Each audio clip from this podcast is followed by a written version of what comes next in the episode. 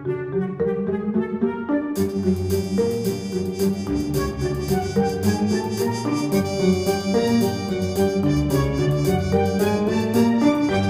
eu sou Augusto Diniz e esse é Onde tá a Kate?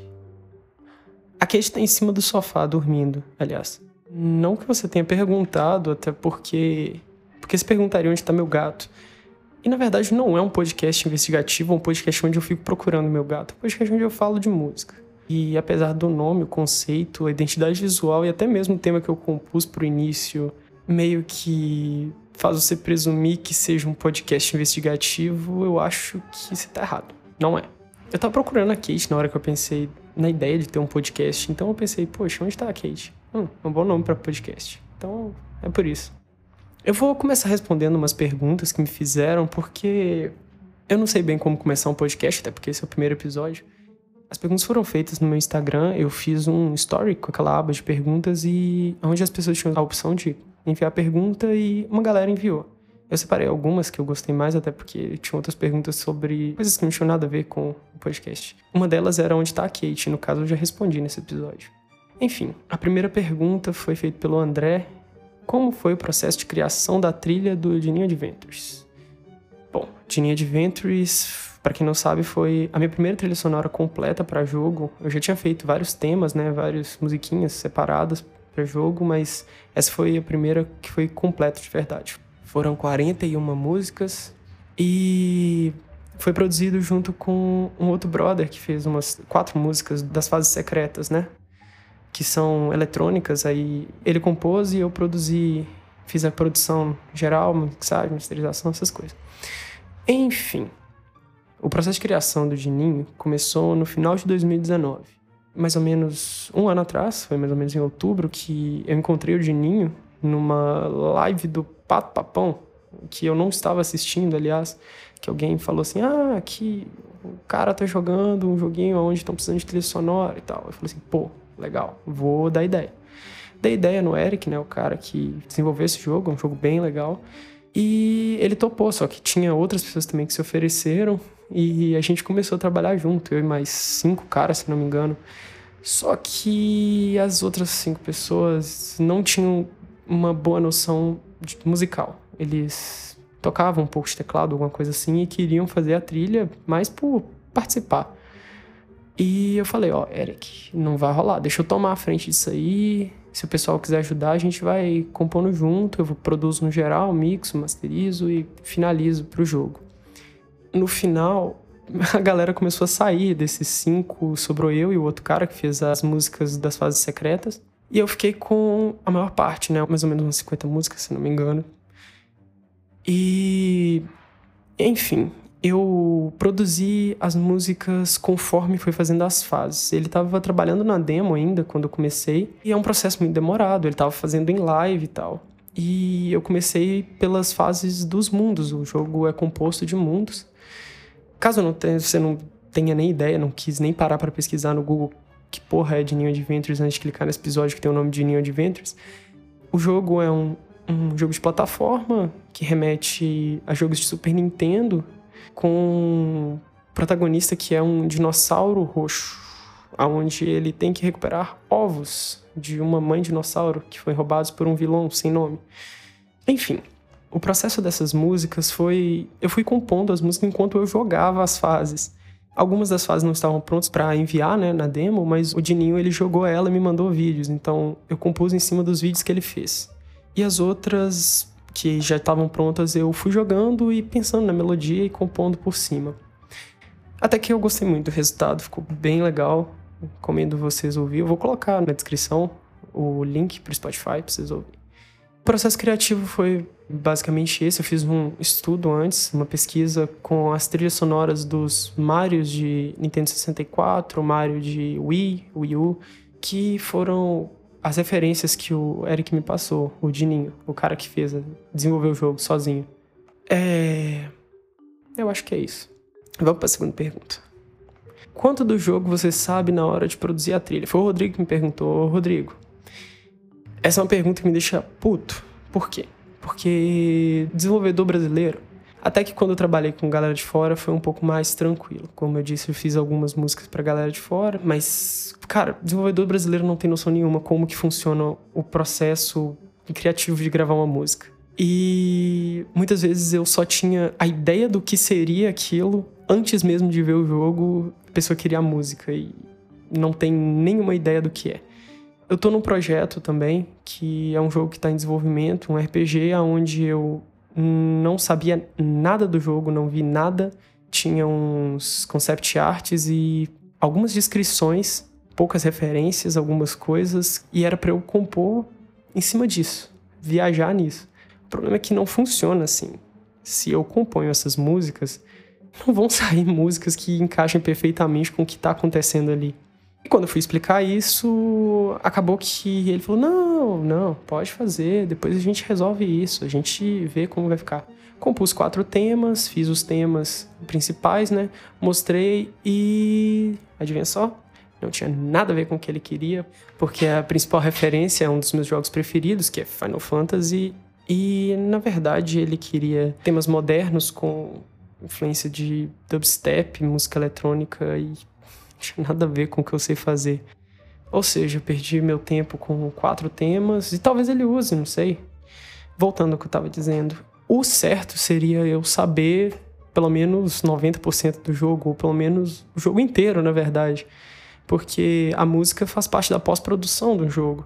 E o correto seria eu ter todas as fases, ou todos os mundos, todo, o que seja que se passe ali, eu ter tudo pronto, todas as cutscenes, todo, todo o processo ali onde eu vou precisar colocar músicas, eu precisaria estar tá vendo aquilo para fazer as músicas. Mas muitas vezes a gente recebe coisa muito picada e tem que se virar, porque ou é isso ou, ou não tem como, porque o cliente precisa soltar a música junto com o jogo e não vai dar tempo de produzir as músicas assim que ele concluir o jogo, o tempo não daria, não batia o que é um grande problema, né?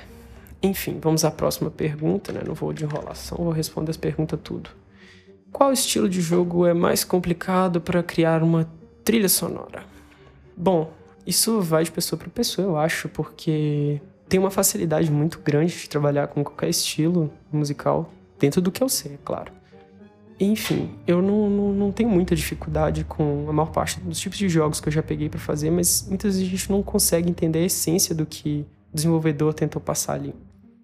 Mas eu acho que o estilo mais complicado seria algo mais moderno, porque a gente cai no perigo de compor algo genérico demais ou que se confunda, saia muito do ah, isso é uma trilha sonora. Por exemplo, eu não faria a mínima ideia do que compor de trilha sonora para GTA, por exemplo. Cara, eu não faço a menor ideia de como eu faria. Porque qualquer coisa que eu consigo pensar agora cairia numa coisa muito genérica, muito. Ah, tá tocando na rádio uma musiquinha mais ou menos. E eu acho que uma trilha sonora, tanto para um jogo quanto para um filme, para qualquer coisa, ela tem que ter o seu papel ali de elevar a qualidade do trabalho ali do desenvolvedor, seja para filme, para jogo. A música tem esse papel de ajudar na imersão, elevar a qualidade do trabalho ali.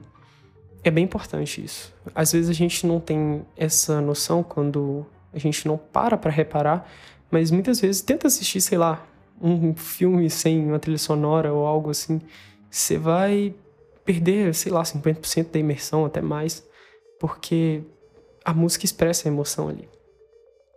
E. Tá.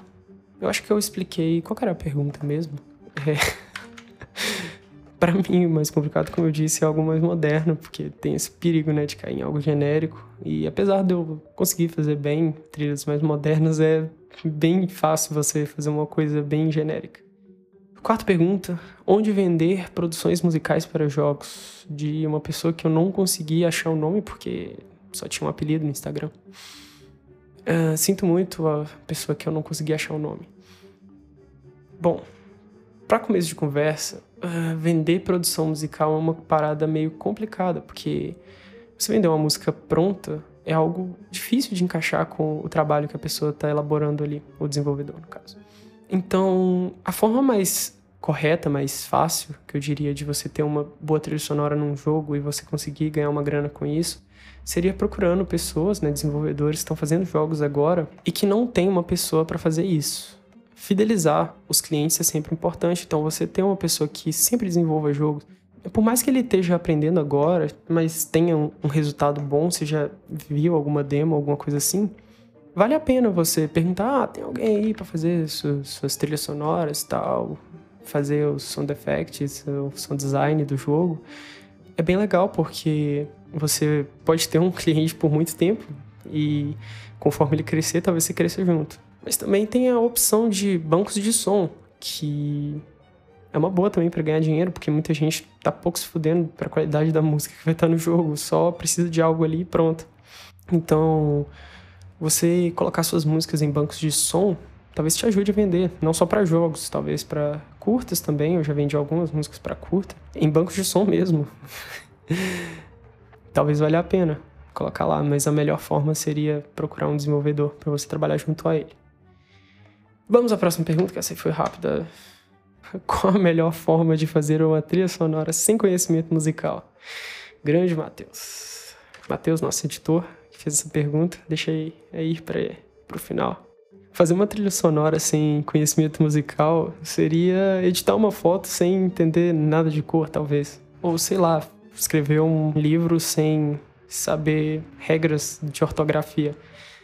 Acho que é basicamente isso, mas da mesma forma que uma pessoa que, que não sabe norma culta escrever, uma pessoa que não sabe editar foto pode ter um bom resultado, a música é a mesma coisa. Arte é subjetivo e eu acho que a maior ideia de fazer uma trilha sonora é você, como eu já disse antes, é expressar os sentimentos que estão sendo exibidos ali, na tela, no caso. Porque também pode ser, sei lá, um audiobook. Aí seria a emoção nas palavras do locutor. E uma pessoa que seja leiga, ela ainda assim é uma pessoa com sentimentos que consegue se expressar. Pelo menos assim espero. Se você não tem conhecimento musical, mas deseja fazer uma trilha sonora, você ao menos tem que saber se expressar. E se expressar na música não é muito longe de, sabe, se expressar com palavras. Você precisa colocar o sentimento ali. É um papel em branco onde você coloca notas que descrevem um sentimento. Ou como, por exemplo, vou fazer aqui no piano. Uh, tô triste.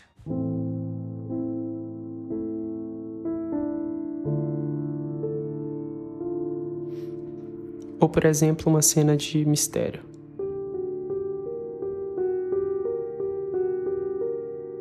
E as notas, elas expressam esses sentimentos que a gente tenta passar. Um acorde menor, ele tende a soar mais triste do que um acorde maior, por exemplo. Falando coisas mais simples, por exemplo, os intervalos das notas, eles podem te dizer muita coisa. Por exemplo, você não pode fazer um tema de terror só com uma escala maior, ficaria totalmente sem nexo. Seria, vamos pôr por exemplo aqui.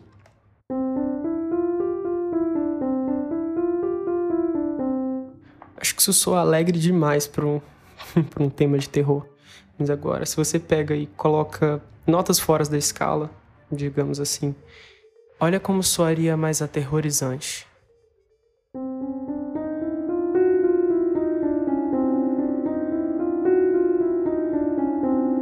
E acaba que é muito simples você passar um sentimento desde que você consiga achar as notas corretas para colocar naquele sentimento. Puta que pariu. Muito brega. Espero que eu tenha respondido as perguntas. As pessoas que me perguntaram perguntas. E a Kate não tá aqui agora e eu não vou levantar para ver onde ela tá, mas espero que fiquem satisfeitos com essa resposta de onde tá a Kate. Me sigam nas redes sociais, no Instagram, no Twitter. É Augusto com K. Simples assim. Augusto com K. C-O-M-K. Tchau para vocês e fiquem com esse tema maravilhoso que eu fiz para encerrar o programa.